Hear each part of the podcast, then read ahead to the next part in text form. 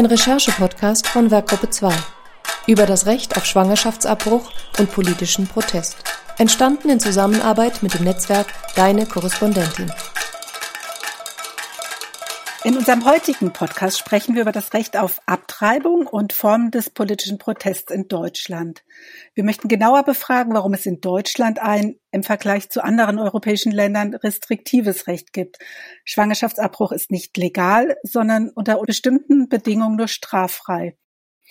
Ähm, wir möchten herausfinden, warum der Zugang zu sicheren Abbrüchen immer schwieriger wird, auch in Deutschland.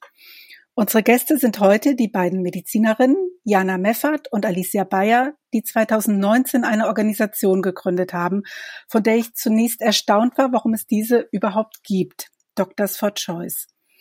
Darüber hinaus spricht und fragt mit uns heute die Journalistin Meredith Haaf, die für die Süddeutsche Zeitung arbeitet, wo sie unter anderem über Geschlechterfragen schreibt und mehrere Bücher veröffentlicht hat. Mein Name ist Silke Merzhäuser, Dramaturgin bei Werkgruppe 2 und zumindest virtuell sitzt neben mir Julia Rösler, Regisseurin bei Werkgruppe 2. Hallo. Hallo. Hallo auch von mir. Meredith, könntest du anfangen und uns einen kurzen Überblick geben, wie überhaupt die rechtliche Situation in Deutschland ist? Ja, Silke hat es ja schon erwähnt. Also ähm, wir haben in Deutschland ein ganz merkwürdiges Abtreibungsrecht. Ähm, das stammt eigentlich sogar noch aus dem Kaiserreich, also modern ist es nicht. Ähm, und eine Schwangerschaft abzubrechen ist in Deutschland eine Straftat nach Paragraph 218, sowohl für die Schwangere als auch für die Person, die den Abbruch vornimmt. Ähm, nachdem sich dann die äh, zweite Welle der Frauenbewegung extrem dafür eingesetzt hat, dass ähm, Schwangerschaftsabbrüche legalisiert werden, gab es dann 1975, also seit 1975 gibt es die Fristenlösung, die ähm, den Abbruch eben in den ersten zwölf Wochen straffrei stellt. Und seit 1976 das Indikationsmodell. Das bedeutet also, wenn die Frau eine seelische, medizinische oder die Schwangere eine seelische, medizinische oder soziale Notlage droht, falls ähm, sie die Schwangerschaft austrägt oder wenn die Schwangerschaft durch eine Vergewaltigung zustande kam, dann kann der Abbruch gemacht werden. Das heißt, wir haben so ein klassisch unentschlossenes rechtliches Konstrukt und damit wird jetzt seit 45 Jahren, fand ich auch total krass, als es mir klar wurde, ähm, seit 45 Jahren wird jetzt eben mit diesem komischen Konstrukt hantiert, das eben zu Schwangeren und zu Ärztinnen sagt, nein, du darfst nicht abtreiben, ähm, außer es geht nicht anders. Aber dann wird es dir auch wirklich nicht einfach gemacht. Also Frauen dürfen eigentlich nach wie vor nicht selbst entscheiden oder allein entscheiden, ob sie eine Schwangerschaft austragen können oder wollen, sondern sie müssen all diese Kriterien äh, erfüllen. Und ähm, sie werden eben einfach, sie dürfen das nicht, sondern sie werden nur vom Gesetz in Ruhe gelassen, wenn sie sich eben für einen Abbruch entscheiden. Aber weil mit diesem Kompromiss so ein relativ stabiler gesellschaftlicher Frieden hergestellt wurde und irgendwie kann man ja damit arbeiten, also es, äh, man kann Abtreibungen machen, man kann ähm, man, man man kann irgendwie damit also durchkommen sozusagen, wenn man abtreibt. Ähm, und letztlich ja, weil Frauen, die, die von dieser Situation dann akut betroffen sind, eher jetzt nicht die sind oder in der Situation sind, politisch aktiv zu werden, hat sich jetzt dieser Kompromiss eben ewig lang gehalten. Ähm, das führt jetzt in Deutschland nicht dazu, dass besonders häufig oder besonders selten abgetrieben wird. Also es gibt 100.000 Abbrüche im Jahr in etwa. Das heißt, das sind dann so eine von 200 Frauen im gebärfähigen Alter. Und vielleicht noch als letztes zu der Situation ähm, politisch-kulturell. Ich glaube, dass mit diesem besonderen rechtlichen Konstrukt ähm, einhergeht, dass sich so eine Art Mantel des gesellschaftlichen und kulturellen Schweigens über das Thema gebreitet hat über die Jahre. Also weder ist es in den Medien sonderlich präsent noch irgendwie in Literatur oder Film. Und wenn der gesellschaftliche Konflikt thematisiert wird, dann beschränkt sich das meistens auf so groteske Spitzen. Also man hat irgendwie so diese christlich-fundamentalistischen Lebensschützer, mit, die dann irgendwie einmal im Jahr mit ihren Kreuzen durch die deutschen Innenstädte ziehen. Und auf der anderen Seite gibt es dann irgendwie diese Karikatur der sorglosen Radikalfeministin, für die ein Fötus immer nur ein Zellhaufen ist. Ähm, und dadurch stagniert eigentlich so dieser gesellschaftspolitische Prozess seit Jahrzehnten, auch weil das Thema nicht mehr so stark im Fokus des feministischen Aktivismus stand ganz lang. Also da geht's ähm, bei den in der feministischen Bewegung heute sind eher Themen, wie, also so Anerkennungsfragen, Care-Arbeit, ähm, ja, vielleicht auch äh, Sexismus im Alltag und so eher im Fokus. Und es hat sich auch keine Partei in den letzten Jahren wirklich damit aus dem Fenster gelehnt. Und ein bisschen ähm, kann man sagen, hat sich das jetzt aber geändert in den letzten Jahren. Und das hat eben sehr viel damit zu tun, dass ähm, es halt gewisse Abtreibungsgegner gibt, die permanent Ärztinnen anzeigen, die Abbrüche durchführen und sich aber jetzt und sich viele oder einige Ärztinnen dagegen jetzt auch wehren und äh, damit äh, an die Öffentlichkeit gegangen sind. Dadurch ist vor allem das Thema eben der ärztlichen, also der Stigmatisierung von Ärzten und Ärztinnen, die Abbrüche durchführen, in den Fokus gerückt. Ja, vielen Dank für deine Ausführung. Ich glaube, du hast schon ganz viele Aspekte, über die wir jetzt genauer reden können, angerissen und gezeigt, wie komplex oder wie viele Fragen äh, man an dieses Thema stellen kann. Alicia, kannst du uns kurz beschreiben, was für dich die Motivation war, Doctors for Choice zu gründen, was der Anlass genau war und was ihr genau macht?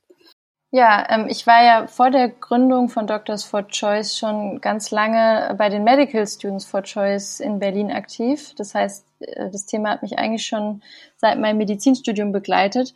Und äh, bei den Medical Students ging es ja vor allem darum, sich dafür einzusetzen, dass der Schwangerschaftsabbruch als ein für Frauengesundheit sehr relevanter Eingriff eben im Medizinstudium und in der Weiterbildung zur Gynäkologie auch entsprechend thematisiert wird, weil häufig kommt der Schwangerschaftsabbruch im sechsjährigen Medizinstudium gar nicht so richtig vor, obwohl der Eingriff eigentlich so häufig ist wie die Entfernung eines Blinddarms, also ein absoluter Routineeingriff. Und später in der Weiterbildung lernen äh, viele Ärztinnen das Thema dann eben auch nicht so richtig als Teil ihres Fachs kennen, weil eben an ganz vielen Krankenhäusern gar keine Abbrüche durchgeführt werden. Und äh, mit den Medical Students haben wir dann ähm, immer diese sogenannten Papaya-Workshops organisiert, die total beliebt waren bei den Studierenden, ähm, wo man eben an der Papaya als äh, Uterusmodell den chirurgischen Schwangerschaftsabbruch ähm, so praktisch nachempfinden kann. Und äh, in Berlin haben wir dann ja auch eine Ergänzung des Lehrplans, um den Schwangerschaftsabbruch erreichen können.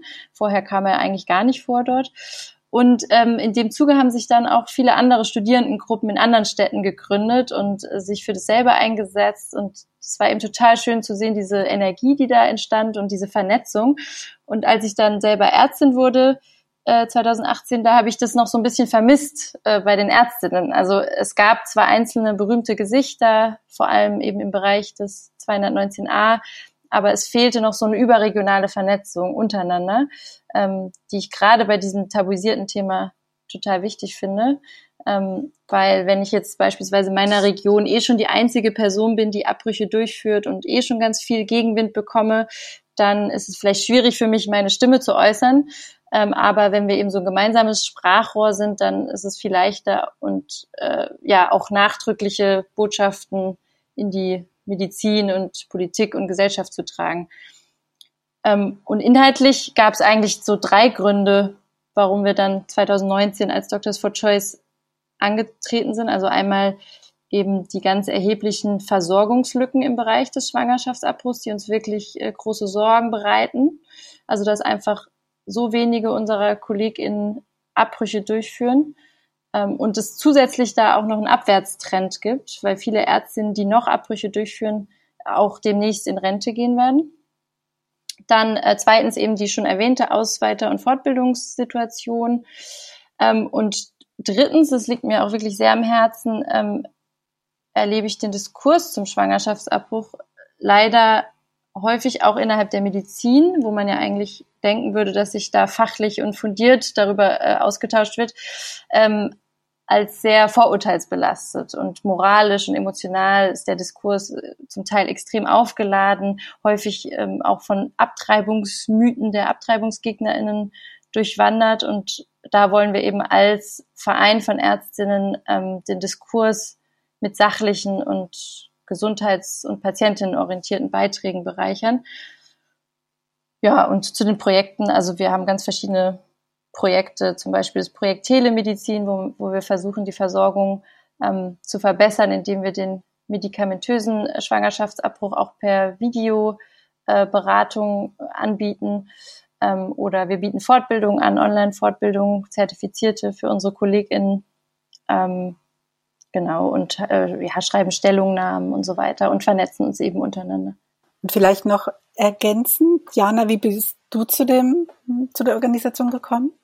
Also ich beschäftige mich schon ziemlich lange mit dem Thema, seit ich als Studentin ähm, vor 20 Jahren im Familienplanungszentrum ange äh, angefangen habe und eigentlich da das in, dann gelernt habe mit dem operativen und auch mit dem medikamentösen Abbruch, der da ganz neu war 2000, der wurde ja 99 zugelassen. Und seitdem ist das eigentlich für mich immer Thema gewesen. Also 20 Jahre und da habe ich natürlich viel beobachtet und wir haben uns dann so in Berlin gegründet ähm, oder zusammengefunden mit ähm, sechs anderen Kollegen, teilweise von Pro Familia, aber eben eigentlich alle, die irgendwie was mit dem Familienplanungszentrum zu tun hatten, als Ärztin Pro Choice Berlin und wir hatten damit eigentlich so unsere aktive Gruppe. Also wir haben dann eben angefangen zu überlegen, was machen wir denn jetzt äh, für, Projekte, um eigentlich so die bundesweite Situation zu verbessern, weil man ja sagen muss, in Berlin ist die aktuelle Situation nicht schlecht. So. Aber wir kriegen natürlich ganz viel Berichte aus anderen Regionen und die muss ich sagen, sind einfach wirklich immer schlechter oder immer so, so zunehmend drängender geworden, einfach als Problem. Es war dann, kamen dann E-Mails von zum Beispiel äh, aus Bremen, von Pro Familia Bremen, die gesagt haben, wir kriegen die Frauen nicht mehr unter oder aus Bayern. Und ähm, wir haben uns dann so überlegt, was können wir denn jetzt als Berliner Gru Gruppe tun, ähm, um das zu verbessern, die Situation, und haben dann zum Beispiel einen Leitfaden geschrieben, so ganz praktisch, wie macht man den medikamentösen Abbruch in der Praxis? Und äh, haben da angefangen, Workshops zu machen und sind dann aber zunehmend auf eben auch Probleme gestoßen und ähm, und, äh, und haben so gemerkt, in anderen Regionen sind noch mal ganz andere äh, ist, oder es ist eigentlich ähm, haben, haben die Ärzte noch mal einen ganz äh, ganz anderen ähm, eine ganz andere Vorstellung davon, was sie eigentlich selber anbieten können und ganz andere ähm, Ängste als wir hier in Berlin. Und ich glaube, das ist eben unglaublich wichtig, so dass ich jetzt immer mehr denke, es ist eben nicht nur die medizinische Information, die wir Kollegen geben müssen. Es sind nicht nur Workshops, es ist nicht nur das, der Leitfaden, wo bestellt man die Medikamente, was macht man bei Komplikationen und so weiter, sondern das ist, das Problem ist viel, viel größer und das ist viel größer gesellschaftlicher. Und deswegen ähm, habe ich jetzt eben äh, als, als äh, dann Alicia und ähm, und andere dann angefangen haben mit den Doctors for Choice, habe ich dann gleich von Anfang an gesagt, das, das brauchen wir, genau das, dass wir eben uns mehr vernetzen und, ähm, und da bundesweit einfach auch die Kolleginnen unterstützen, die so allein auf weiter Flur sind, irgendwo in, in Rheinland-Pfalz oder in Bayern.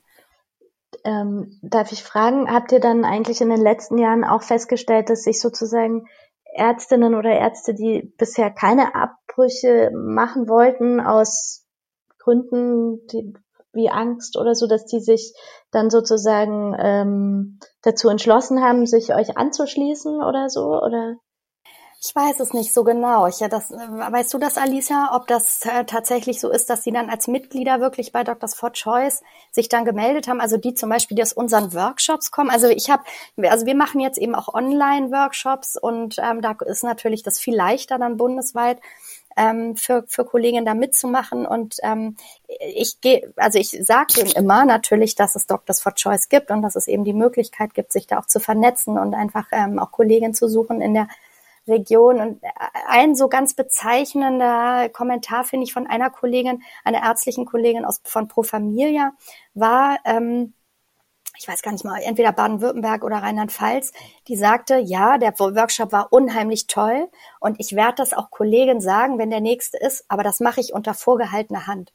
Und da habe ich wirklich gedacht, um Gottes Willen, die gibt unter vorgehaltener Hand an Kollegen, von denen sie irgendwie erwartet, die sind da irgendwie aufgeschlossen, die Information, dass es einen Workshop gibt zum medikamentösen Abbruch in der Praxis. Also ich habe gedacht, das kann ich kaum glauben. Und dann habe ich wieder so ein bisschen, einfach bin ich ein bisschen wieder auf den Boden der Tatsachen zurückgeholt worden, dass wir in Berlin eben eine völlig andere Situation haben als jetzt auf dem Land und dass man da natürlich auch eine gro bisschen großzügige Haltung manchmal gegenüber diesen Kollegen haben muss, die völlig andere Probleme haben als wir hier. Ne? Also ich muss sagen, so je mehr ich, ähm, je mehr ich in die Öffentlichkeit gehe, desto nettere Patientin bekomme ich. Also das ist ne, so total klar. Das ist natürlich sehr schön, wenn ich dann ähm, zum Beispiel von Patientin die Rückmeldung kriege, oh, ich habe sie im Podcast gehört, jetzt bleibe ich erst recht. Ne? Also so das ist natürlich total schön, aber ich weiß auch, dass das eben auf dem Land in Bayern nicht so ist. Ich habe mal in Bayern auf dem Land gelebt und da ähm, in der Praxis gearbeitet, noch als Weiterbildungsassistentin. Und da sagte meine Ausbilderin, die hat selber auch eigentlich Abbrüche gemacht, die hat gesagt, das kann ich mir hier nicht leisten, dann kommen die Patienten nicht mehr. Und ähm, sowas, also ich denke, da gibt's einfach in Deutschland wahnsinnige Unterschiede. Und ähm, wir können nur weitermachen. Wir haben aber jetzt auch gemerkt, eben diese Workshops, das ist sehr, sehr, sehr, sehr mühsam. Also wenn ich so einen Workshop gebe, da sind dann 25 Kollegen und dann bin ich froh, wenn dann drei E-Mails irgendwann nach einem halben Jahr kommen mit konkreten Fragen, dann weiß ich, die haben angefangen. Und die anderen alle haben eben sich das angehört, die haben dann schon auch Interesse gezeigt, aber die haben es dann vielleicht doch nicht in der Praxis gemacht. Aber ich würde sagen, von jedem Workshop drei, vier neue Praxen. Und wenn man sich überlegt, dass pro Quartal, also pro drei Monate, fünf Praxen im Schnitt aufhören, also ich beobachte immer die Meldestellen in Deutschland und pro Quartal sind es ungefähr fünf Meldestellen, die, ähm, die weniger werden. Und wenn man jetzt so die Zahlen anguckt, letzten 15 Jahre, sind, sind das einfach von 2000 auf 1000 Praxen oder Kliniken äh, ist die Zahl gesunken. Und deswegen glaube ich, gibt es einfach jetzt auch aus diesem Kompromiss, wie du genau gesagt hast, Meredith, ne, das gab mal irgendwie genug nach in den 80ern. Da war das war die Versorgung so, dass praktisch jede ungewollt Schwangere auch irgendwo den Abbruch bekommen hat. Ähm, und diese Situation, die, die wird es jetzt nicht mehr geben, wenn das so weitergeht. Und wenn wir Workshops machen, wo dann immer drei Kollegen sich dazu entscheiden, dann ist das natürlich wirklich, ähm, ist, äh, da laufen wir ja, da, da, da werden auf jeden Fall immer mehr aufhören als, als, äh, als äh, zu, zunehmen oder damit anfangen. Und deswegen denke ich, ist zum Beispiel sowas wie das Telemedizin-Projekt auch ähm, jetzt eine Möglichkeit für ungewollt Schwangere, eben auch die medikamentöse Methode zu bekommen, obwohl das in der Region niemand anbietet. Also ich glaube, ähm, dass wir also man braucht vor allem eine besondere Motivation mit all diesen Hindernissen zu sagen, ich führe jetzt aber trotzdem Abbrüche durch. Und es gibt ja auch diese Hypothese, ähm, dass das in den 90er Jahren, dadurch, dass es da sehr viel diskutiert wurde, das Thema, ähm, es noch viel mehr Ärztinnen gab, die, äh, die da einfach so politisch und frauenrechtlich auch motiviert waren und es deswegen gemacht haben und dass es jetzt eher weniger ein Thema war, so in den letzten 20 Jahren und viele, so gerade meiner Generation, auch damit aufwachsen, dass es doch eigentlich alles geregelt ist zum Schwangerschaftsabbruch wo man sich, also da jetzt nicht extra für einsetzen müsste. Und, ähm, und ich glaube, dass da auch Doctors for Choice eine, eine gute Funktion erfüllen kann, eben diese Motivation rüberzubringen. Also so erlebe ich das, dass eben auch so junge Nachwuchsärztinnen, die in meinem, in meiner Ausbildungsstufe sind, also in der Weiterbildung und sich vielleicht noch gar nicht so viel mit dem Thema befasst haben, dass die dann mitmachen und das total interessant finden und da irgendwie auch für dieses Thema so motiviert werden und sich dann da auch äh, bisschen politisieren können. Und das ist ja auch so ein Anliegen von Doctors for Choice. Ich habe in der Vorbereitung ähm, erst äh, verstanden, dass wirklich Ärzte und Ärztinnen in Deutschland äh, selber entscheiden können, ob sie Abbrüche machen oder nicht, dass es tatsächlich nicht zu so einem Standardrepertoire äh, gehört und habe mich gefragt, ob es denn ähm, überhaupt irgendwo so einen Diskussionsraum gibt, um diese persönliche Haltung, die dann dahinter steckt, zu diskutieren. Also wird das in der Ausbildung oder bei euch in den Weiterbildungen ähm, Gibt es dafür Zeit oder Möglichkeiten, das zu diskutieren, wie wirklich, was die persönliche Motivation sein könnte oder was Gründe sein könnten, äh, Ärzte oder Ärztin abzuhalten davon? Also ich habe das jetzt als Studentin zum Beispiel nicht erlebt vor 20 Jahren so. Also dass es, dass das, ähm, dass das besprochen wurde. Ähm, und dann in der Ausbildung in der Gynäkologie. Also ich, ich war in der, in der Klinik, wo Abbrüche gemacht wurden und da war es total klar, dass, äh, dass da jeder für sich das entscheiden konnte. Und wir waren ungefähr die Hälfte, die Abbrüche gemacht hat und die Hälfte, die nicht Abbrüche, äh, keine gemacht hat. Und dann war immer, wurde der ambulante OP verteilt und ähm, dann wurde immer morgens gefragt, wer macht, also wer macht den ambulanten OP? Und wenn da jetzt eine Kollegin war, äh, die keine Schwangerschaftsabbrüche gemacht hat, dann wurde immer gefragt, wer kommt dann für die eine OP? Ähm, und da musste das immer irgendwie organisiert werden. Ähm, das, da hatte ich, hatte ich dann schon immer so ein bisschen das Gefühl, ja, das läuft jetzt an unserer Klinik einigermaßen äh, also geht so, aber ähm, was ist, wenn jetzt zum Beispiel ein Dienst ist, wo keine Kollegin den Abbruch macht? Was machen wir denn mit der Frau, die da einbestellt ist zum Beispiel? Also diese strukturelle dieses strukturelle Problem, dass jede das für sich entscheiden kann, ist natürlich einmal in den Kliniken zu finden und gleichzeitig aber viel stärker noch in, der, in den einzelnen Regionen. Also wenn es jeder für sich immer entscheiden kann. Ne? Also die, so diese Räume, dass das diskutiert wird. Ah, ich, also Doctors for Choice kann das natürlich irgendwie sein. Ich glaube, da da können wir das machen. Und ansonsten ist es immer was sehr Persönliches. Also wir haben nicht umsonst auch bei Doctors for Choice ein Projekt, das ist die Nachwuchsbörse, weil ich immer glaube, dass so ähm, einzelne Begegnungen mit Ärzten, die das, die diese Haltung stark verkörpern, zum Beispiel von eben Selbstbestimmung, von reproduktiver Gesundheit, was bedeutet das eigentlich in der Praxis, ähm, da, das am besten in, in so einem Praktikum vermitteln können. Zumindestens hat mich das als Studentin am allermeisten geprägt. Ich war einfach in diesem Familienplanungszentrum und dann habe ich gewusst, ähm, das wird immer dazugehören. Also wenn ich Frauenärztin werde, und da war ich ganz sicher in der Zeit, dann wird das immer Thema sein für mich. Und ich denke, wenn Studenten auch solche, solche Praktika machen irgendwo, dann, ähm, dann ist das, glaube ich, eine gute Möglichkeit, eben so darüber zu reden, was bedeutet, ähm, was, was bedeutet dieser Punkt von, von reproduktiver Gesundheit? Ich habe das nicht erlebt. Also ich habe nie eine Diskussion erlebt, zum Beispiel, wo wir uns ähm, über dieses Thema, über unsere Haltung ähm, unterhalten haben. Und wir haben schon eine Klinik, ähm, also ich war schon in einer Klinik, wo eigentlich solche Räume, wo es solche Räume gab. Zum Beispiel hatten wir Supervision einmal im Monat, glaube ich. Ähm, so Teamsupervision, wo wir aber auch Fälle besprochen haben. Und ich kann mich an keine einzige Supervision erinnern, wo das Thema war zum Beispiel wo ich denke, das wäre eigentlich äh, in jeder vierten Supervision vielleicht mal angebracht gewesen. Ne? Also so, ähm, das, das hatten wir nicht, es wurde nicht besprochen. Es war einfach, ähm, es, es, es durfte einfach gesagt werden, ja oder nein. Und darüber wurde auch nicht weiter diskutiert. Ich äh, habe auch eine, eine qualitative Studie gemacht, wo ich äh, GynäkologInnen und Medizinstudierende ähm, zum Schwangerschaftsabbruch befragt habe. Und da meinte auch eine Gynäkologin, hat es als ein Kopierraumthema in ihrer Klinik äh, beschrieben, dass es immer so unter der Hand war, wer macht's, die macht's, die macht's nicht, aber genau, dass das eben nicht offen angesprochen wurde und dass das irgendwie dann so klar war, aber es wurde nicht viel drüber geredet. Und in der Studie hat sich auch gezeigt, dass äh, viele Medizinstudierende sich das aber wünschen würden, also so Diskussionsräume auch in der Universität. Vielleicht ähm, kommen wir da auch noch mal später dazu, aber ich finde genau das, was was ihr gerade erzählt von diesem, dass das eigentlich so ein dass dieses Thema so extrem privatisiert wird. Also dass es sozusagen so eine ganz private Entscheidung sein soll, so ein, einen medizinischen Eingriff, den man, der halt irgendwie zum, der eigentlich normal sein müsste und der auch möglich ist, der erlaubt ist, der glaube ich von allem, was ich bin ja keine Medizinerin, aber von allem, was ich drüber gelesen habe, nicht unendlich kompliziert ist. Auch, ähm, dass das dann so letztlich eben so privatisiert wird und zu so einem rein moralischen, privatmoralischen Thema gemacht wird, das, das spiegelt eigentlich letztlich auch diese gesetzliche Lage total wieder. Also, dass man eben auch so ein, so ein, so ein Gesetz, so ein, so ein Konvolut an Gesetzen zu diesem Thema hat, die eigentlich nichts Halbes und nichts Ganzes sind. Also es ist irgendwie, man, man darf eigentlich nicht, aber man kann, aber man muss nicht. Aber, und man soll eigentlich auch nicht.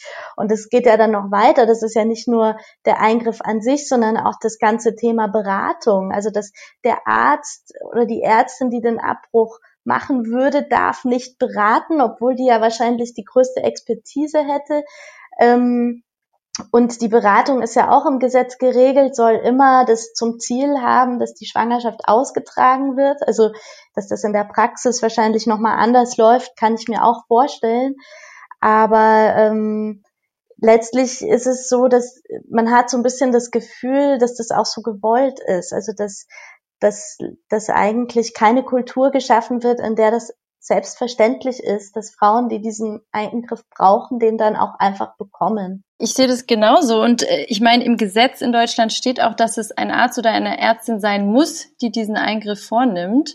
Das heißt, wir haben da als Berufsgruppe auch einfach eine Verantwortung. Wer soll es machen, wenn wir es nicht machen? Und ich finde, diese Verantwortung wird von, also auch so innerhalb der Medizin, von den, von den gynäkologischen Fachgesellschaften auch zu wenig benannt. Also das ähm, kann auch ganz anders sein. In Schweden zum Beispiel ist es völlig klar, dass wenn ich äh, Frauenärztin werde, dass dann auch Schwangerschaftsabbrüche dazugehören, genauso wie die Geburtshilfe. Selbsthilfe. Ne? Das gehört einfach dazu. Und in Deutschland wird es oft so als ähm, Sonderthema behandelt. Ähm, und, und man muss sich dafür ja auch überhaupt nicht eben rechtfertigen, wenn man es nicht tut. Es ist eher eigentlich die Normalität, es nicht zu tun.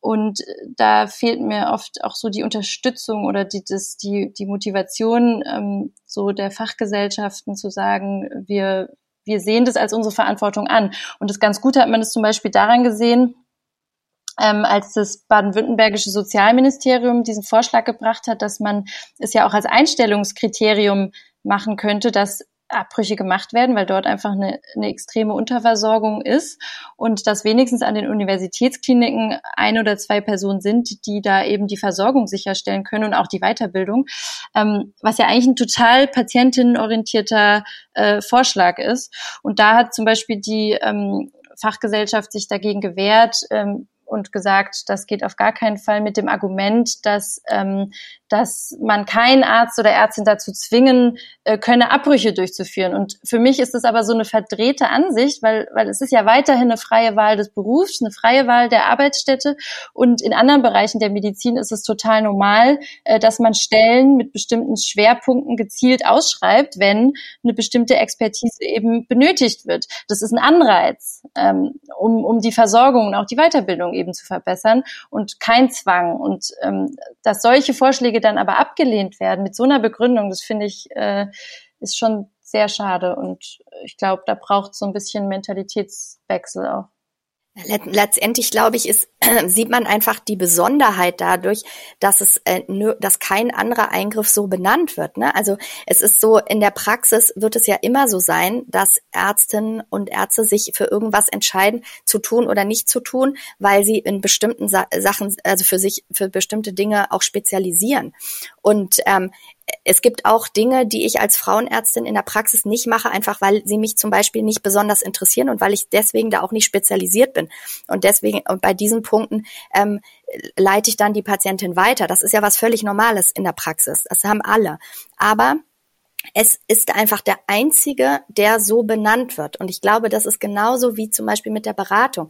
Es wird eigentlich immer davon ausgegangen, dass es eine Beratung gibt im Ärz bei ärztlichen, also bei medizinischen Entscheidungen. Und zwar von der Ärztin zur, zu derjenigen, zu der Betroffenen. Das ist total klar. Ja, also wenn ich jetzt damit mal sage, ein anderes Extrem bei lebensverlängernden Maßnahmen zum Beispiel, dann wird eben, sind die Leute, die sich äh, medizinisch damit auskennen und die die Patientin betreuen auf der Intensiv Intensivstation zum Beispiel, die besprechen dann mit den Angehörigen, was dann weiter getan wird bei solchen existenziellen Entscheidungen. Und da müssen die auch nicht zu irgendeiner zwischengeschalteten Beratungsstelle um das dann zu entscheiden, weil einfach davon angeno dann angenommen wird, dass eben die Ärztin das auch vernünftig erklärt, aufklärt ähm, und dann gemeinsam mit den Betroffenen entscheidet, was dann weiter zu tun ist. Nur bei dem Schwangerschaftsabbruch gibt es dieses wahnsinnige Misstrauen den Ärztinnen gegenüber, dass wir nicht in der Lage sind, mit der Betroffenen äh, zu besprechen, welche, welchen Weg sie jetzt gehen will. Und das ist sowas, das merkt man natürlich, ja. Das ist, stört natürlich auch total die Ärztin-Patientin-Beziehung. Wenn jetzt eine Patientin, die seit Jahren bei mir ist, mit einer ungewollten Schwangerschaft zu mir kommt, dann muss, und ich berate die, und erzähle ihr, was jetzt für was was jetzt möglich ist und wie sie wie es weitergeht und dann muss ich die aber noch mal zu einer externen Stelle schicken, die sie überhaupt nicht kennt und die Frau will das überhaupt gar nicht. Also ich denke, diese Besonderheit ne, in allen möglichen ähm, Aspekten, ob das nun eben juristisch ist oder wo auch immer, das glaube ich ist, ähm, das ist so bezeichnend und das zeigt eben so viel darüber, wie Schwangerschaftsabbrüche in der Gesellschaft gesehen werden. Und wie ihr auch schon gesagt hatte, dieses eigentlich ist es verboten, aber es wird geduldet.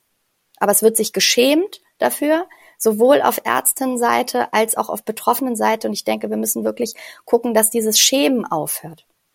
Ja, und diese Scham ist ja eigentlich tatsächlich sogar in diesen ganzen Gesetzen irgendwo verschriftlicht. Also die, das finde ich einfach immer wieder frappierend. Und mich würde total interessieren, wenn ich das, ähm, wenn ich jetzt sozusagen eine eigene Frage kurz zwischenschießen darf. Ähm, ja, es wurde ja jetzt in den letzten zwei, drei Jahren wirklich sehr viel über den 219a diskutiert, der ja letztlich in diesem 219a, also in diesem Werbeverbotsparagraphen kulminiert ja das, was du gerade ähm, gesagt hast, also dieses Misstrauen gegenüber Ärzten und Ärztinnen. Ähm, ich frage mich nur, und die Grünen ähm, sind so die Partei, die sich auch bei dem Thema noch am, am stärksten irgendwie engagieren. Ich habe mich nur immer wieder gefragt, müsste man nicht einfach das ganze Ding streichen, also bei 218 eigentlich anfangen, weil, weil letztlich irgendwie damit würde man ja das ganze Problem lösen. Ja, die Frage stellt sich immer wieder und ich glaube, gerade die Grünen waren zum Beispiel am Anfang auch noch nicht ähm, so überzeugt davon. Also die, da war eher noch die Argumentation, lasst uns beim 219a bleiben, da bringen wir mehr Mehrheiten dahinter und den 218 lieber nicht antasten, weil dann müssten wir wieder an diese ganze Bundesverfassungsgerichtsentscheidung von 93 ran. Und davor haben ja manche ein bisschen Angst, dass dann wieder so ein großes Fass aufgemacht wird. Aber mittlerweile, wie du sagst, die Grünen haben sich ja jetzt auch, ähm, zumindest jetzt im, im Programm haben sie ja doch äh, das ein bisschen deutlicher formuliert und auch die Linken übrigens haben einen ganz tollen ähm, Ansatz eigentlich ähm, zu reproduktiver Gesundheit äh, entwickelt. Ähm, und ich finde es auch auf jeden Fall, also es gehört zusammen für mich. Ich, ich glaube, äh, wir müssen an diesen 218 ran und äh, dürfen da keine Angst vor haben. Und wir brauchen, ja, wir müssen da irgendwie eine gesellschaftliche Mehrheit für bekommen. Es ist schwierig in Deutschland, weil wir eben diese, diese schlimme oder sehr bindende Gerichtsentscheidung vom Bundesverfassungsgericht haben.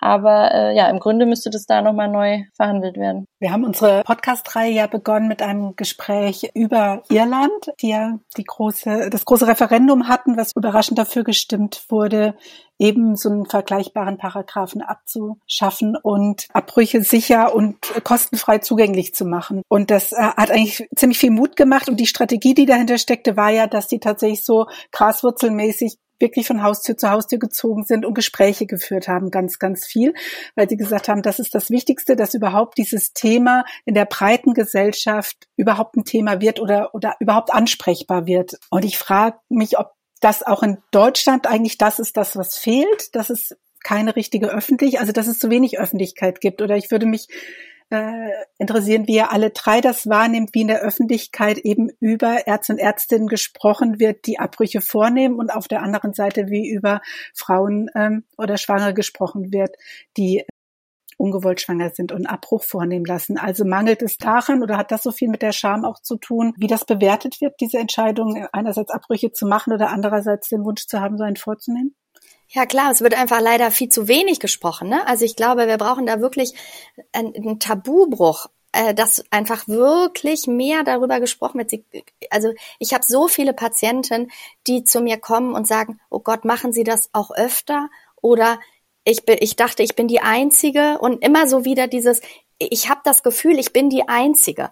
Und ähm, das kommt natürlich nur daher, weil sie gar nicht wissen, dass mindestens fünf Freundinnen ähm, von also mit eine von fünf Freundinnen am Ende ihres fruchtbaren Lebens einen Abbruch haben wird. Ne? Und wenn ich dann immer dazu, wenn ich diese Zahlen sage und, und äh, sage, überlegen Sie mal bei Ihrer Mutter, wie viele Freundinnen gibt es da, die zum Beispiel irgendwie Brustkrebs mal hatten in ihrer Geschichte, dann sagen die, natürlich kenne ich eine oder ich kenne sogar zwei. Und dann sage ich immer, und genauso viele hatten davon einen Schwangerschaftsabbruch. Das wissen sie nur nicht. Ja, und weil ich glaube, dass man das einfach in Relation setzen muss mit anderen Dingen, die auch eigentlich ja auch tabuisiert sind, sowas wie eben wie Brustkrebs nicht so stark, aber äh, gehört ja auch äh, gehört ja auch nicht zu den Themen, die man eben jedem erzählt. Aber ähm, also ich glaube, das muss wirklich klar werden und deswegen haben wir eine Kampagne gemacht, die die heißt mehr als du denkst, weniger als du denkst, weil wir noch mal so ganz klar eben sagen wollen, es sind viel viel mehr als als viele denken und es sind viel viel weniger Ärzte, ähm, die es machen als als wir denken. So, ne? Also ich, um das so nebeneinander zu setzen. Und da, ähm, da kriegen wir ganz viel, ganz, ganz viele gute Rückmeldungen eben, ähm, dass da viele Informationen viel zu wenig verbreitet sind. Also ich glaube, dass es geht wirklich darum, darüber zu sprechen. Und deswegen ist natürlich dieses Jahr mit dem 150 Jahre 218, ich glaube, da wird, da wird einfach ganz viel laufen. Ja, es ist in allen Zeitungen. Es sind so viele Veranstaltungen. Also ich hoffe, dass dieses Jahr wirklich viel, viel bringt äh, an Tabubruch. Also jetzt mal jenseits von sozusagen medialer Repräsentation und so. Du hattest ja ähm, anfangs erwähnt, dass eben auch so Ärztinnen auf dem Land oder so in Bayern, die sich, die dann sagen, ähm, ich, ich kann hier keine Abbrüche vornehmen, weil sonst kommen die Patientinnen nicht mehr. Was, was ist das denn eigentlich? Also, ähm, weil ich kenne jetzt sozusagen die Figur des der bösen Abtreibungsärztin oder so, die, die habe ich jetzt auch jetzt in den letzten Jahrzehnten ist mir die nirgendwo über den Weg gelaufen, irgendwie im, im Film oder so. Aber offenbar gibt's die ja. Also irgendwie diese, was ist das? Was ist da der Vorbehalt? Wieso sollte man nicht mehr in so eine Praxis gehen? Hm, ich, ich weiß es nicht. Ich glaube, dass dann einfach in bestimmten Gemeinden, ähm, wo dann klar ist eigentlich, also jeder weiß es ja auch, ne? Das ist ja diese Doppelmoral. Äh, auch, auch die, die dagegen sind, wissen ja, dass es auch sein kann, dass mal jemand eine Abtreibung braucht. So, das ist ja überhaupt nicht ähm, die Frage. Also das Extremste, was ich erlebt habe in Berlin, war äh, in, in, in, in Bayern, war, dass ich eine junge Patientin hatte, die war dann schon, oh, die war ganz schon ganz weit, die war irgendwie so 19. Woche oder so und kam und ähm, und äh, die war Azubi bei einem Bäcker und der hat mich angerufen, nachdem ich ihr gesagt habe, dass das wirklich sehr sehr schwierig wird noch mit einem Abbruch in der 18. oder 19. oder wievielten Woche auch immer und dass wir uns über andere Lösungen ähm, Gedanken machen müssen. Da hat der mich einen Tag später angerufen, dieser Bäcker, und hat gesagt, na ja, dann geben Sie ihr doch eine äh, Adresse irgendwo anders und da in irgendeinem anderen Land. Und dann habe ich mich wirklich an den Kopf gefasst und dachte, Wahnsinn, dieser dieser dieser Bäcker Bäcker hatte natürlich nur Angst jetzt um seine Auszubildende, so dass das irgendwie für seinen Laden äh, irgendein Problem gibt. Ähm, und ich bin überzeugt davon, dass der äh, immer sich hinstellen würde und sagen würde, er ist total gegen Abtreibung und Abtreibung ist Mord. Ja, also ich glaube, da herrscht teilweise noch, da herrschen Vorstellungen, die können wir uns manchmal überhaupt gar nicht vorstellen. Ähm, ja, das ist so das Extremste. Ich glaube aber stärker ist wirklich dieses Gefühl von, ich nehme an irgendwas teil, was gesellschaftlich nicht akzeptiert ist. Und das ist dann immer in so einer Gemeinde einfach, da bist du dann eben nicht die liebe Geburtshelferin, Ärztin, so, sondern du bist halt die Abtreiberin. Hm. Man sieht ja auch, wie die Darstellung ist von diesen AbtreibungsgegnerInnen, zum Beispiel dann Christina Händel gegenüber, da wird sie ja auch als, als Kindermörderin mit blutigen Händen dargestellt auf diesen Seiten. Oder von mir selber gibt's auch da so einen Artikel, da steht dann groß mein Name und irgendwelche Details äh, über mein Leben aus, aus verschiedenen Quellen zusammengesucht und, ähm, äh, und dann eben so blutige Hände daneben. Also das ist ja so dieses Bild, das so auch geschürt wird. Und du erzählst das jetzt so ganz lapidar nebenbei, aber äh, das ist ja gar nicht so ohne, oder? Wenn man dann sowas von sich selbst findet. Passiert dir das öfter oder war das einmalig? Also das ist halt dieser Babykaus-Typ, ähm, dieser Klaus Günther An, der mehrere Webseiten betreibt. Und als ich diesen Artikel gefunden habe, war ich schon ganz schön geschockt, vor allem weil der bei Google ziemlich gut rankt. Also wenn man mich googelt, das, so habe ich das eigentlich rausgefunden. Ich wollte mal gucken, was so kommt, wenn ich mich google. Und dann war das gleich so unter den ersten zehn äh, Seiten. Also irgendwie bezahlt er da auch extra Geld anscheinend. Da war ich schon ganz schön geschockt, vor allem weil das sehr persönlich ist und er da auch ähm, meinen verstorbenen Vater erwähnt und was der wohl zu meinem Engagement sagen würde und ähm, also wirklich so richtig eklig. Ähm, aber mittlerweile denke ich mir halt, also was, also ich meine, wenn man sich diese Seiten anschaut, das ist halt einfach, das ist halt einfach absurd. Also das kann ich gar nicht mehr ernst nehmen. So, also mittlerweile mache ich mir da jetzt nicht mehr so viel draus. Aber am Anfang, klar, ist das erstmal ein Schock. Vor allem auch, weil er da meine Telefonnummer und äh, E-Mail angibt und so schreibt, so können Sie Frau Bayer erreichen. Also richtig so hetzt. Und zum Glück sind es nicht meine echten. Also es ist meine ehemalige Charité-Adresse, die ich nicht mehr benutze. Aber das macht dann schon auch ein bisschen Angst. Ja, und was, was eher einschüchternd war, war, als ich eben auch eine Anzeige bekommen habe im Januar jetzt ähm, von der Staatsanwaltschaft Augsburg äh, wegen 219a. Und der Tatzeitpunkt war äh, der 25. September 20 und da habe ich ein Interview gegeben äh, und das war vom Gunnar Werner Institut in Auftrag gegeben. Da habe ich kurz über die Methoden auch was gesagt, also was so die chirurgische von der medikamentösen unterscheidet. Und äh, dafür habe ich eben eine Anzeige bekommen, die jetzt vier Monate später habe ich letzte Woche die Nachricht bekommen, endlich, äh, dass sie eingestellt wurde, also von der von Berlin nicht weitergeführt wurde. Aber diese vier Monate lang äh, war natürlich war ich schon ähm, sehr verunsichert und äh, Jana auch. Also ich weiß noch, wie wir uns dann unterhalten haben, äh, was können wir jetzt eigentlich noch sagen, weil in Interview, also das war völlig neu, dass man, äh, bisher waren es ja immer Ärztinnen, die Praxen hatten, aber dass man jetzt sogar, wenn man Interview, also Fragen beantwortet, äh, da auch eine Anzeige für bekommen kann, das ist schon ziemlich krass und das zeigt irgendwie auch nochmal, wie doll dieser Paragraph einen so mundtot machen will und einschüchtern will und das ähm, hat er auch kurz geschafft, aber jetzt mittlerweile denke ich wieder, ach komm, also es geht einfach nicht, dass wir deswegen jetzt nicht mehr darüber sprechen. Das kann einfach nicht sein. Und jetzt muss ich nochmal nachfragen. Und die Anzeige war dann nur, weil du erzählt hast, was es überhaupt für Methoden gibt oder auch über die, die du durchführen kannst? Weil eigentlich so dachte ich immer, sei der Paragraph, der, der dafür wirbt, was du eben äh, anbietest.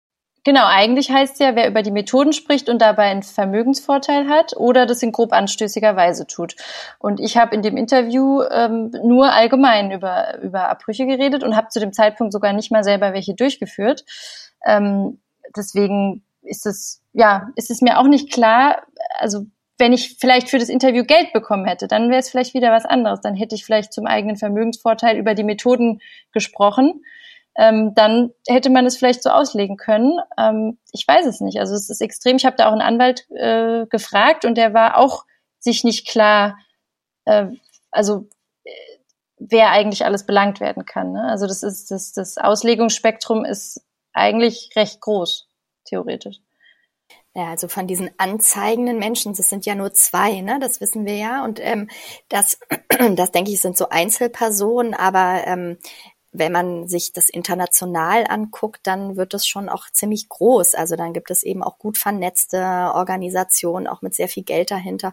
Und ich denke, das ist immer das, was so bedrohlich wird, ne? wenn die auch eben sehr medial aufgestellt sind in Social Media, viele, viele, viele Follower haben und so. Also das ist schon, ähm, ich denke, da äh, ja, also gerade gerade das, wo, wo man so die Vernetzung sieht, das ist natürlich, das ist das, was uns am meisten bedroht und nicht so sehr Einzelpersonen. Aber schon alleine diese beiden Einzelpersonen haben ja so viel ausgelöst, ne?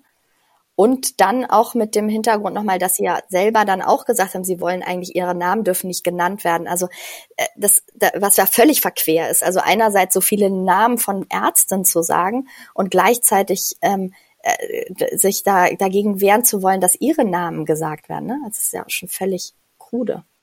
Und was ich auch äh, bedrohlich finde, ist, was jetzt erst letztens war, ähm, dass im ZDF dann so eine ähm, Debatte gezeigt wurde zwischen AbtreibungsgegnerInnen und zum Beispiel Bettina Gaber, eine Ärztin, die auch äh, angezeigt wurde. Und das ist halt einfach, das war die Vorsitzende von einem ganz, äh, ganz äh, fundamentalistischen äh, Hardliner äh, AbtreibungsgegnerInnenverein. ähm, ich will gar nicht den Namen sagen, um das hier gar nicht zu verbreiten. Also wirklich, da war ich wirklich geschockt, wer hier jetzt eigentlich mittlerweile eine Bühne bekommt, auch so im öffentlich-rechtlichen Fernsehen. Und ähm, das, äh, diese Diskursverschiebung, die, da habe ich auch ein bisschen Sorge dass, äh, dass das plötzlich ganz normal wird, dass man da einfach, also sie sagt dann einfach als Fakt, der Embryo ist ein Mensch und das sagen auch WissenschaftlerInnen und ähm, das wird dann auch nicht korrigiert oder so. Also das finde ich schon gefährlich.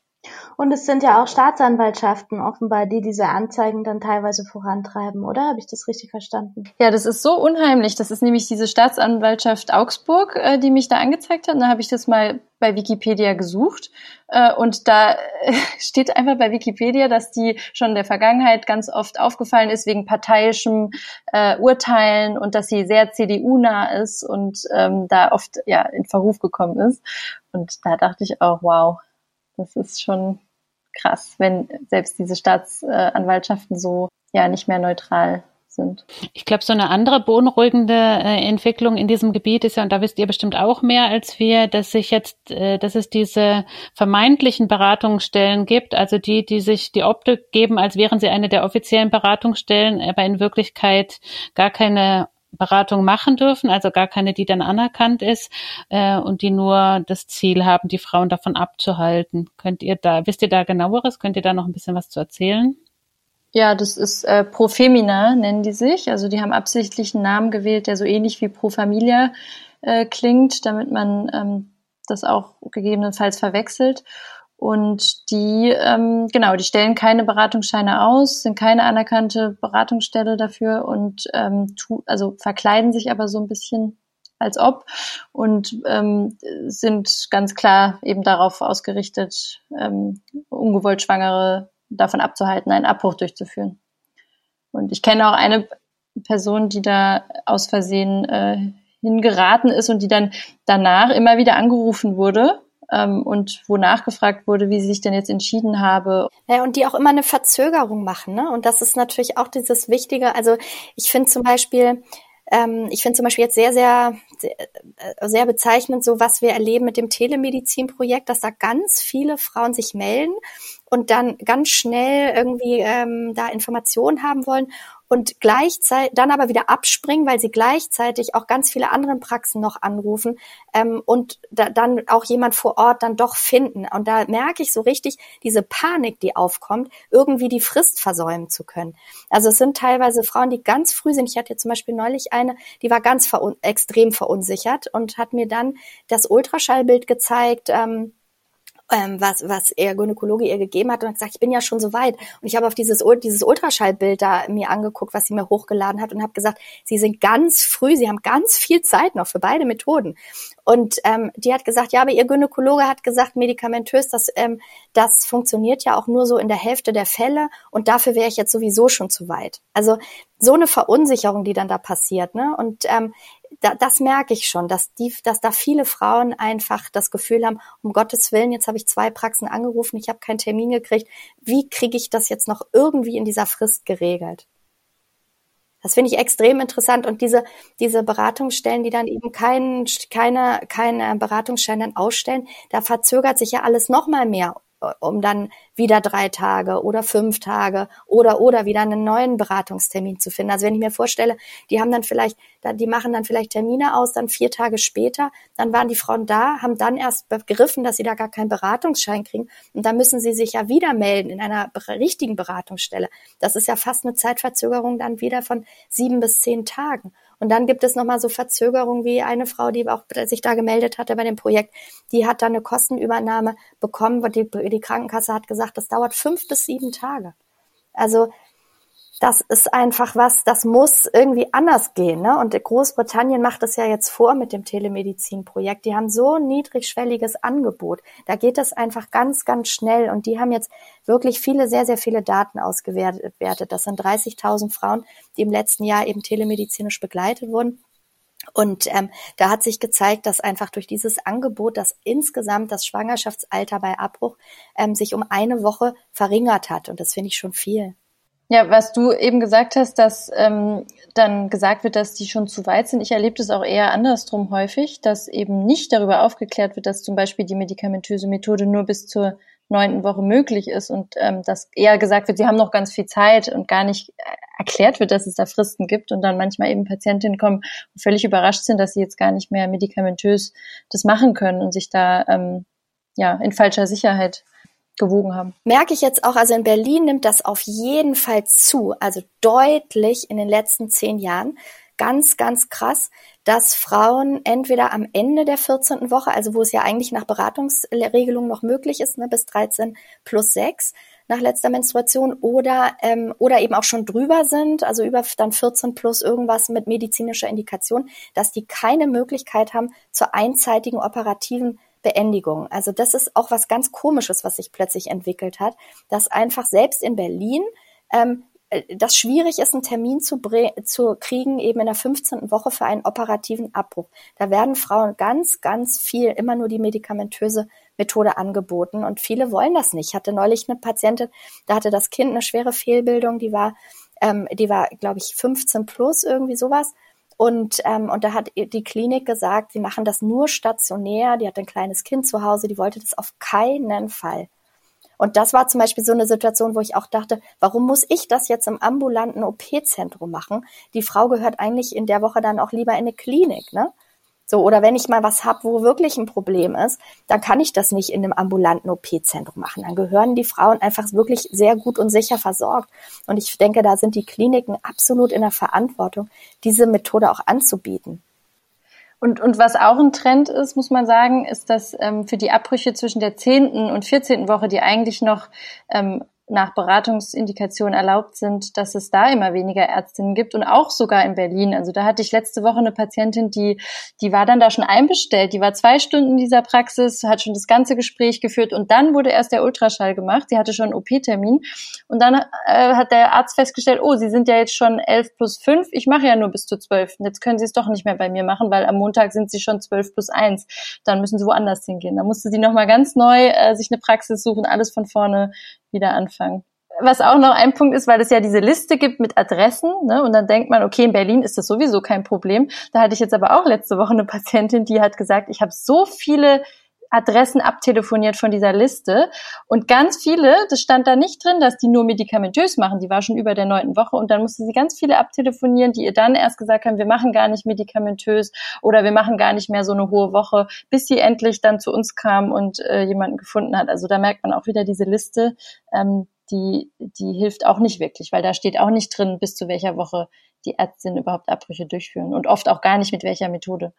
Die Zeit schreitet so voran. Ähm deshalb würde ich vorschlagen, wir machen noch mal äh, machen noch eine Runde und äh, äh, und und äh, enden mit so einem optimistischen Ausblick. Also mich würde total interessieren, Meredith, was du dir wünschst an, was muss es für eine Berichterstattung geben oder was für eine Öffentlichkeit du dir wünschen würdest oder produktiv finden würdest und ihr beide auch, was ihr für positive Visionen habt oder Utopien, was ihr erlangen wollt mit der, eurer Initiative.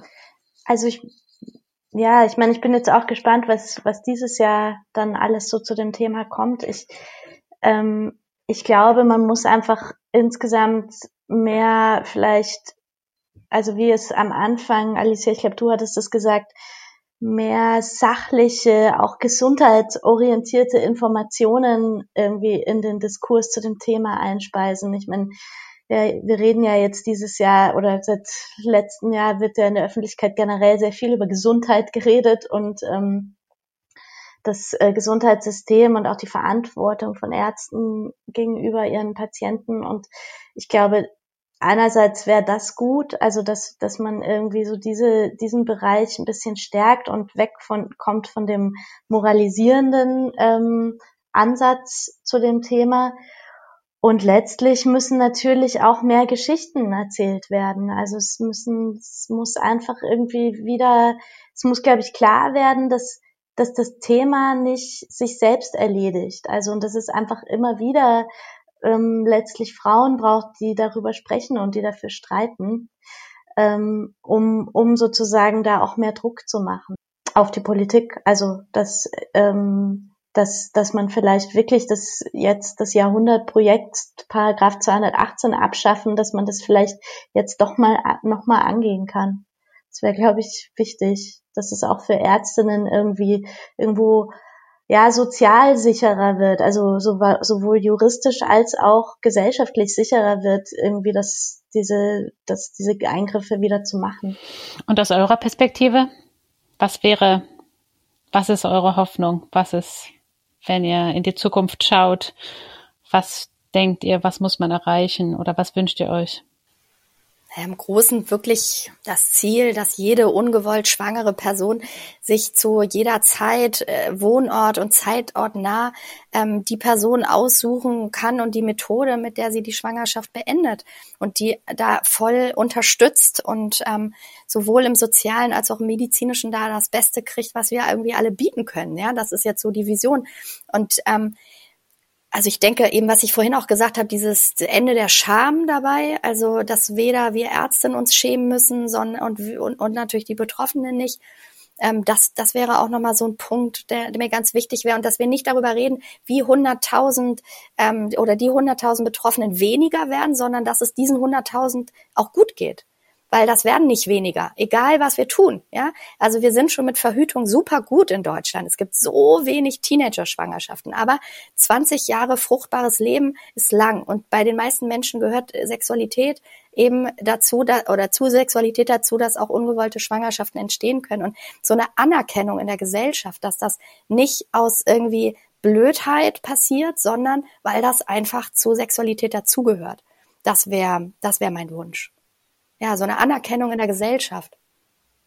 Ja, ich wünsche mir auch, dass es sozial gerechter wird, also dass, ähm, dass Schwangerschaftsabbrüche endlich eine Krankenkassenleistung werden und natürlich auch Verhütung, weil ich das so oft erlebe, dass, ähm, dass die Verhütung echt einfach also für eine Spirale, dass das oft zu teuer ist dann und dann auch die, die Übernahme über das Gesundheitsamt ähm, zu lange dauert oder zu kompliziert ist. Ähm, und ich, ich wünsche mir, dass ja diejenigen, die einen Schwangerschaftsabbruch wollen, Schwangerschaftsabbruch machen können, aber auch, dass eben diejenigen, die sich für Kinder entscheiden wollen, dass die auch äh, entsprechend unterstützt werden. Also dass wir das zusammendenken, weil ähm, ja oft oft ähm, gibt es Personen, die, die würden, wenn, wenn bestimmte Voraussetzungen besser wären, die Schwangerschaft auch austragen. Ähm, und ich, ich wünsche mir, dass da auch die, also die, auch diese Bedingungen eben geschaffen werden, dass auch das möglich ist. Vielen herzlichen Dank. Äh, ich fand es ein ganz tolles Gespräch und ich habe irgendwie ganz viel gelernt und hätte auch jetzt äh, noch 20 weitere Fragen, die ich euch gerne stellen würde, aber vielleicht ergibt sich irgendwann noch mal eine Chance. Und für heute sagen wir erstmal Tschüss. Vielen Dank. Vielen Dank an euch.